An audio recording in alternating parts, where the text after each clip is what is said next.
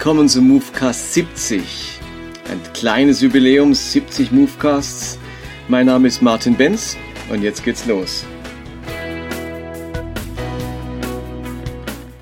Ich beschäftige mich heute mit ein paar komischen Bibelstellen im Samuelbuch. Ich lese gerade Samuel und dort bin ich auf einige Stellen gestoßen, die sind an sich schon mal ganz schwierig zu verstehen. Was soll denn das in der Bibel? Und gleichzeitig machen sie aber deutlich, dass Entwicklung in der Bibel stattgefunden hat. Und genau diese Entwicklung wollen wir uns miteinander anschauen und vergleichen, was im Neuen Testament daraus geworden ist und wie, woher das kommt, dass hier so ganz unterschiedliche Aussagen in der Bibel gemacht werden. Übrigens, wenn ihr hier ein wenig lauter Kinderlachen hört oder Kindergeschrei, dann liegt das daran, dass wir eben hier in Erlangen ein bisschen anders wohnen, alle auf einem Stockwerk und mein Büro nur eine Schiebetür hat und keine richtige Tür und insofern ist es vielleicht ein klein bisschen lauter im Hintergrund. Aber lasst euch bitte nicht davon stören.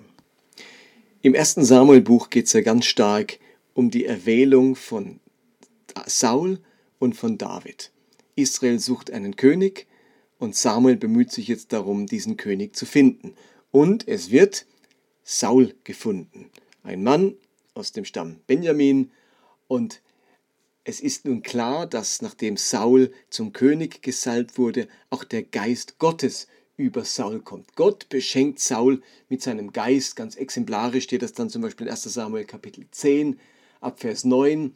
Als Saul von Samuel wegging, verwandelte Gott sein Herz, also das Herz von Saul. Alle Zeichen trafen am selben Tag ein. Als sie an den Hügel kamen, begegnete ihnen eine Gruppe von Propheten.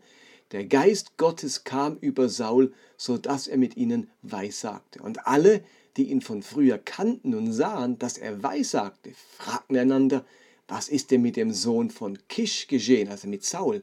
Wie kommt Saul unter die Propheten?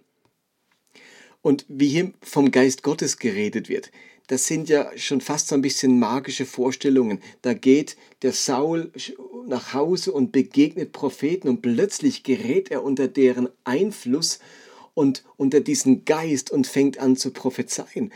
Und etwas später im Sammelbuch müsst ihr euch vorstellen, da passiert es dann sogar Feinden, Gegnern von Samuel und von David. David soll gefangen genommen werden und sie vermuten, Saul und, und seine Soldaten, dass er sich bei Samuel versteckt hat. Und da heißt es ähm, in 1. Samuel 19, Saul wurde gesagt, pass auf, David hält sich in der Wohnsiedlung der Propheten auf. Da schickte Saul Männer los, die David festnehmen sollten. Also ein feindlicher Akt, die sind gegen David als und da heißt es, als diese aber die Gesellschaft der weissagenden Propheten sahen und Samuel, der an ihrer Spitze stand, kam der Geist Gottes auch über die Menge Sauls, so dass sie ebenfalls weissagten.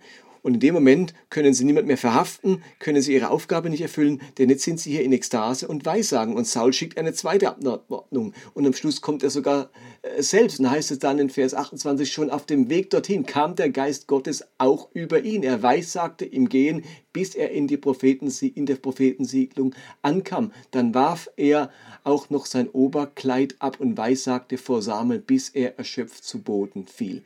Den ganzen Tag und die folgende Nacht lag er so entblößt auf der Erde. Daher sagt man, ist denn auch Saul unter den Propheten. Muss man sich mal vorstellen. Saul möchte in böser, in feindseliger Absicht zu Samuel und David, den, der inzwischen von Samuel schon zum König gesalbt wurde, gefangen nehmen. Und der Geist Gottes ist fast wie eine Waffe, der Saul entwaffnet und ihn in Ekstase führt. Und Saul kann nichts mehr tun, als bis zur Erschöpfung zu Weissagen. Und mit Weissagen dürfen wir uns nicht vorstellen, dass er einfach dort sitzt und, und redet, sondern das ist eine Ekstase, das ist ein körperlicher Zustand, der bis zur Erschöpfung führt, sodass er den ganzen Tag und die ganze Nacht dort noch liegt, um sich zu erholen. Also so fast zwanghaft, fast magisch wird hier vom Geist Gottes gesprochen. Und leider geht es dann bei Saul nicht lange, dass er eben, nachdem er zum König gesalbt wurde, von Gott abfällt, Gott ungehorsam ist. Gott gibt ihm einen, ein, ihm einen klaren Auftrag und Saul ähm, hält sich da nicht dran, erfüllt diese Aufgabe anders, als Gott es wollte, ziemlich eigenmächtig. Und von da an weicht der Geist Gottes von Saul.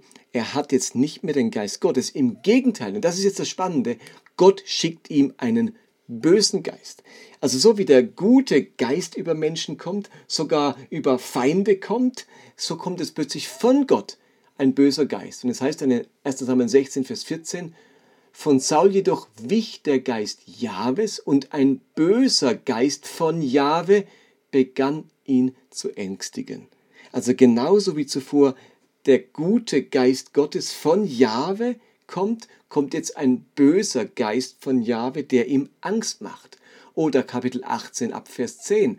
Am nächsten Tag geriet der böse Geist von Jahwe, oder andere Übersetzung sagt, den Gott geschickt hatte, über Saul, und er fing an, in seinem Haus zu weissagen, David begann wie gewöhnlich auf der Zither zu spielen. Plötzlich hatte Saul einen Speer in der Hand und warf ihn nach David. Er wollte ihn an die Wand spießen. Doch David wich ihm zweimal aus. Also hier kommt dieser böse Geist von Gott über Saul und, und er gerät wieder in Rage, in Ekstase und dabei will er jetzt David umbringen. Und ein Kapitel später 19, Vers 9, da kam der böse Geist, den Jahwe geschickt hatte, wieder über Saul. Er saß gerade in seinem Haus und hatte den Speer in der Hand. David spielte sein Seiteninstrument.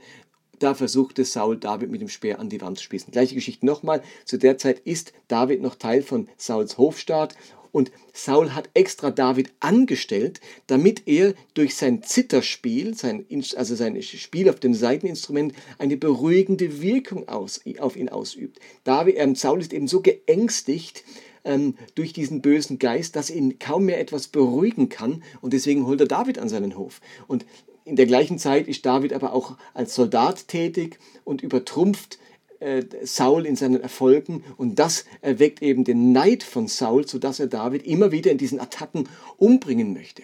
Und ihr merkt, hier im Sammelbuch wird das Gute und das Böse, beides Gott zugeordnet. Der gute Geist und der böse Geist sind beide bei Gott verortet. Da gibt es noch keine Trennung von das Böse kommt von Satan, das Gute kommt von Gott. Das ist also durchgängig an vielen Stellen im Alten Testament. Möchte ich ein paar Beispiele noch zeigen. In Hiob Kapitel 2 steht, doch Hiob antwortet seiner Frau gegenüber, du sprichst wie eine Frau, die dumm und gottlos ist. Sollen wir das Gute aus Gottes Hand nehmen, das Schlechte aber ablehnen? Für Hiob ist ganz klar, Gutes und Schlechtes kommt beides aus der Hand Gottes. Oder Jeremia schreibt in Klagelieder 3, Vers 38, kommt nicht Böses und Gutes aus dem Mund des Allerhöchsten, Böses und Gutes, aus dem Mund von Gott. Und Amos 3, Vers 6 steht zum Beispiel, wenn in einer Stadt Alarm geblasen wird, erschrecken dann nicht ihre Bo äh, Einwohner und geschieht etwa ein Unglück in der Stadt, das der Herr nicht geschickt hat. Also für weite Teile im Alten Testament, für lange Zeit war klar, dass Gutes und Böses, das gute Schicksal und das böse Schicksal, ein guter und ein böser Geist, Schönes und Ängstigendes, beides aus der Hand Gottes kommt. Gott hat keinen Gegenspieler. Der Monotheismus Israels war so ausgeprägt und so stark, dass man alles, egal ob gut oder böse, bei diesem einen Gott verorten musste. Und das große Schma Israel aus 5. Mose 6, das ist eben das Credo äh, Israels. Höre Gott, dein Gott ist einer. Also dieses das Einssein, dass, dass Gott nur einer ist im Gegensatz zu den vielen Göttern der Heiden, das macht ihre Religion aus. Gott ist nur einer. Aber wenn Gott nur einer ist, dann kann man bei, das Gute und das Böse nicht irgendwo unterschiedlich aufteilen. Dann muss das alles bei diesem einen Gott zu Hause sein. Und nun geschieht etwas ganz Spannendes. Ich habe das vielleicht schon mal in einem Movecast erwähnt. Im 2. Samuel dann ist jetzt David König und David tut etwas, das Gott missfällt. Und dann heißt es in 2 Samuel 24, Vers 1, der Herr, hier steht Jahwe wörtlich, wurde zornig auf die Israeliten. Darum verleitete er David dazu, sie ins Unglück zu stürzen. Er brachte den König auf den Gedanken, eine Volkszählung durchzuführen. Gott ist zornig und er bringt David dazu, das Volk zählen zu lassen und sich auf, dadurch auf seine eigene Stärke zu besinnen. Also wie, viel, wie viele Soldaten haben wir, wie groß ist unser Volk? Und dann sagt sich David, wow, wir sind mächtig, wir sind stark. Und dann wird er auch dafür gestraft hinterher. David darf sich dann drei Sachen, aus drei Sachen eins aussuchen, wie Gott ihn strafen soll. Und ähm, das war also hier falsch. Es war eine Sünde von David, dass er das Volk zählen ließ. Und diese Verführung kommt von Gott. Auf den Gedanken die Volkszählung durchzuführen, hat ihn Gott gebracht. Das steht im Samuelbuch. So, und nun haben wir aber interessanterweise auch die Chronikbücher in der Bibel, die fast das Gleiche erzählen wie die Samuelbücher. In den Samuelbüchern und dann auch in den Königen wird die Geschichte von, Jude, von Juda und Israel erzählt, von den beiden Teilen Israels. Irgendwann hat sich ja dieses Königreich aufgespalten in ein Südreich und ein Nordreich. Südreich hieß Judas, Nordreich hieß Israel.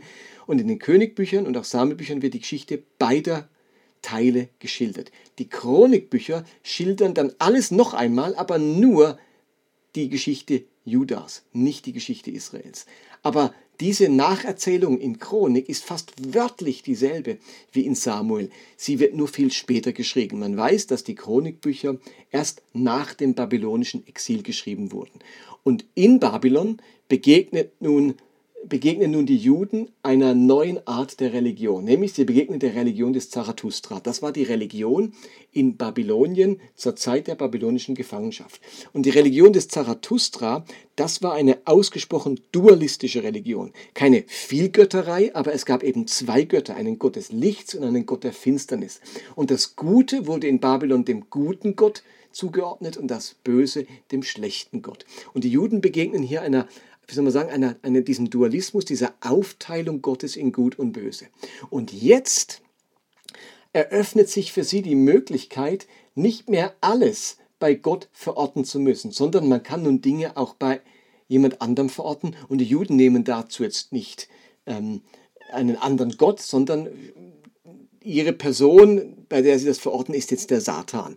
Und jetzt heißt es in 1. Chronik 21, Vers 1, das ist jetzt die genau gleiche Geschichte von David, der das Volk zählen lässt. Und ihr könnt es gerne mal lesen, 1. Chronik, äh, 2. Chronik, äh, 1. Chronik 21 oder 2. Samuel 24, das ist genau dasselbe. Aber in Chronik steht etwas anderes als erster Satz. Ich sage es nochmal bei Samuel. Jahwe brachte den König auf den Gedanken, eine Volkszählung durchzuführen. Und in Chronik steht, Satan wollte Unheil über Israel bringen. Deshalb brachte er David auf den Gedanken, eine Volkszählung durchzuführen. Und da kommt die wörtlich gleiche Geschichte. Aber der, die Einleitung ist anders. In Samuel ist es Gott, der Unheil über Israel bringen will und deswegen David auf den Gedanken bringt. In Chronik ist es Satan, der Unheil bringen will und David auf den Gedanken bringt. Also ihr merkt, da teilt sich etwas auf. Da ist doch eine Entwicklung da, da ist doch etwas anders wie vorher. Nach der babylonischen Gefangenschaft ist das neue theologische Modell, Gott ist der gute Gott, von ihm kommt alles Gute und das Böse kommt eben nicht von Gott. Und interessanterweise macht nun das Neue Testament diese Entwicklung mit. Jesus schließt sich dieser neuen Denkweise selbst an, indem er auch klar das Böse Satan zuordnet.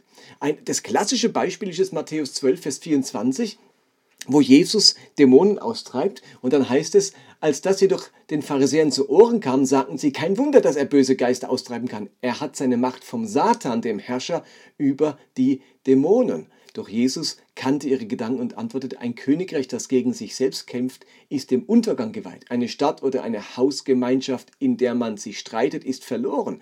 Wenn der Satan den Satan austreiben würde, würde er gegen sich selbst kämpfen. Sein Reich könnte nicht bestehen. Also Jesus schildert hier ein ganz wichtiges Prinzip. Es kann nicht in einem Reich Gut und Böse gleichzeitig geben. Es kann nicht widerstrebende Kräfte in sich beinhalten. Das wäre das Ende dieses Reiches. Also der Satan kann nicht Satan austreiben. Der Satan ist gegen das Gute und das Gute ist gegen das Böse. Aber es kann nicht das Gute und das Böse im gleichen Haus sein. Aber bis vor die babylonische Gefangenschaft ging das eben. Für Hiob, für Amos, für Samuel war Gut und Böse im gleichen Haus, im gleichen Gotteshaus sozusagen bei Gott verortet. Da kann ja auch bei Hiob im Thronsaal Gottes die Gottessöhne auftauchen und da ist dann auch der Satan dabei. Also im selben Haus ist Gut und Böse. Und erst nach der babylonischen Gefangenschaft trennt sich das auf und zieht sich durch ins Neue Testament und ganz krass oder, oder, oder deutlich wird, macht es dann Jakobus, der in Jakobus Jakobus 1, Vers 17 sagt, alles, was Gott uns gibt, ist gut und vollkommen. Er, der Vater des Lichts, ändert sich nicht. Niemals wechseln bei ihm Licht und Finsternis. Also hier wird richtig theologisch nochmal zum Ausdruck gebracht. Bei Gott gibt es nicht gleichzeitig Licht und Finsternis. Nur das Gute, nur das Vollkommene kommt von Gott. Und in Kapitel 3 kann Jakobus dann sagen, aus einer Quelle kann nicht Böses und Gutes gleichzeitig sprudeln. Aus eurem Mund darf nicht gleichzeitig Segen und Fluch gehen, Gutes und Böses. Aber in, in, in, in den äh, Klageliedern stand ja vorhin noch, dass aus dem Mund Gottes Gutes und Böses kommt. Also jetzt könnte man sagen, Widersprüche in der Bibel, ach, biblisch unglaubwürdig. Und die sagen, nein, bitte, da haben wir doch jetzt keine Angst davor.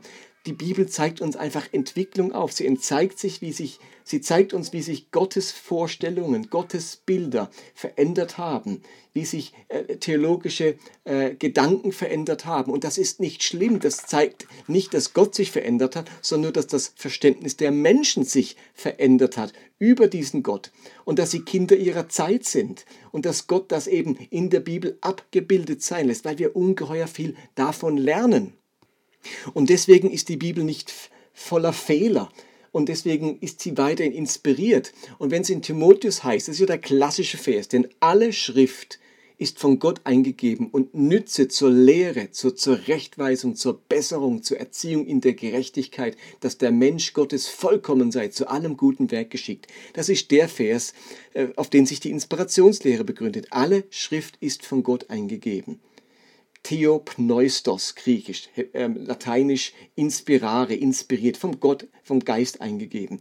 Aber wer sagt denn, dass Inspiration bedeutet fehlerlos, irrtumslos, wie wissenschaftlich makellos? Sie ist doch in dem Sinne inspiriert, dass sie eben nützlich ist zur Lehre, zur Zurechtweisung, zur Besserung und zur Erziehung in der Gerechtigkeit. Darin liegt die Inspiration der, der Bibel, dass dort Gottes Geist hindurch wirkt, zu mir spricht und mich zu einem ähm, Menschen macht, der, dessen Charakter sich verbessert, der mehr in der Gerechtigkeit leben kann. Das macht die Inspiration Gottes aus. Gerade darin zeigt sich der Geist, der in ihr steckt, dass sie uns eben verwandelt und verbessert in unserem Charakter. Aber die Inspiration zeigt sich nicht in irgendeiner wissenschaftlichen Fehlerlosigkeit und dass in der Bibel alles stringent ist und alles passt und nirgends irgendwo ein Widerspruch auftauchen darf. Wir haben keine Angst vor Widersprüchen in der Bibel, denn sie sind für uns keine Widersprüche, sondern deuten die Entwicklung an, die in der Bibel stattfindet. Und darin ist sie jetzt inspiriert, dass sie uns unterweist, belehrt und erzieht. Vielleicht noch ein Bild dazu. Meine Tochter ist jetzt im Kindergarten, ist vier Jahre alt und sie fängt jetzt an, richtig zu malen. Nicht nur zu kritzeln, sondern sie malt jetzt Menschen. Und sie ist in der Phase, wo sie die sogenannten Kopffüßler malt. Ähm, das ist eine ganz typische Entwicklungsstufe bei, Klein bei Kindern. Sie malen Kopffüßler. Wenn sie also ihren Papa malt, dann bestehe ich nur aus Kopf und zwei Beinen, die direkt am Kopf ansetzen. Deswegen Kopffüßler. Sie malt keine Hände, sie malt keinen Körper, nur den Kopf, wo dann Augen und Nase und so weiter drauf sind und zwei Füße dran. Jetzt könnte man sich fragen, hallo, Augenblick, äh, sieht sie denn nicht, dass ich zwei Arme habe? Sieht sie nicht, dass ich einen Bauch und einen Körper habe? Ich habe doch nicht nur Kopf und Füße. Aber in dieser Entwicklungsstufe nehmen Sie sozusagen nur Kopf und Füße wahr, wenn Sie malen. Wenn Sie das also das, was Sie erkennen, zu Papier bringen, dann ist es nur Kopf und Füße. Das ist ein Entwicklungsschritt. Ist jetzt, ist, jetzt die Tochter blöd oder das machen ja alle Kinder jetzt so. Also ihr Entwicklungsschritt macht deutlich, da ist eine eingeschränkte Wahrnehmung oder eine eingeschränkte Fähigkeit, das, was sie wahrnimmt und sieht, aufs Papier zu bringen, auszudrücken. Und ehrlich gesagt, ich finde, dass die Bibel zum Teil wie ein Kopffüßler ist. Menschen in einer bestimmten Entwicklungsstufe malen, was sie erkennen und wahrnehmen und es ist eine eingeschränkte Wahrnehmung. Sie bringen es nur eingeschränkt zu Papier. Und später denkt man sich, wie konnte man die Arme vergessen? Wie konnte man den Bauch vergessen? Und wir fragen uns auch bei manchen Bibelstellen, wie konnte man das vergessen? Wie kann man das nicht schreiben? Aber das finde ich das Großartige. Das ist doch ein ganz wichtiger Entwicklungsschritt meiner Tochter. Das ist doch kein böser Schritt, das ist doch kein falscher Schritt. Es ist ein notwendiger Schritt, um erwachsen und reif zu werden. Und das finde ich eben auch in der Bibel, dass dort diese Entwicklungsschritte der Menschheit und der Glaubenden und des Volkes Gottes ebenfalls dokumentiert wird.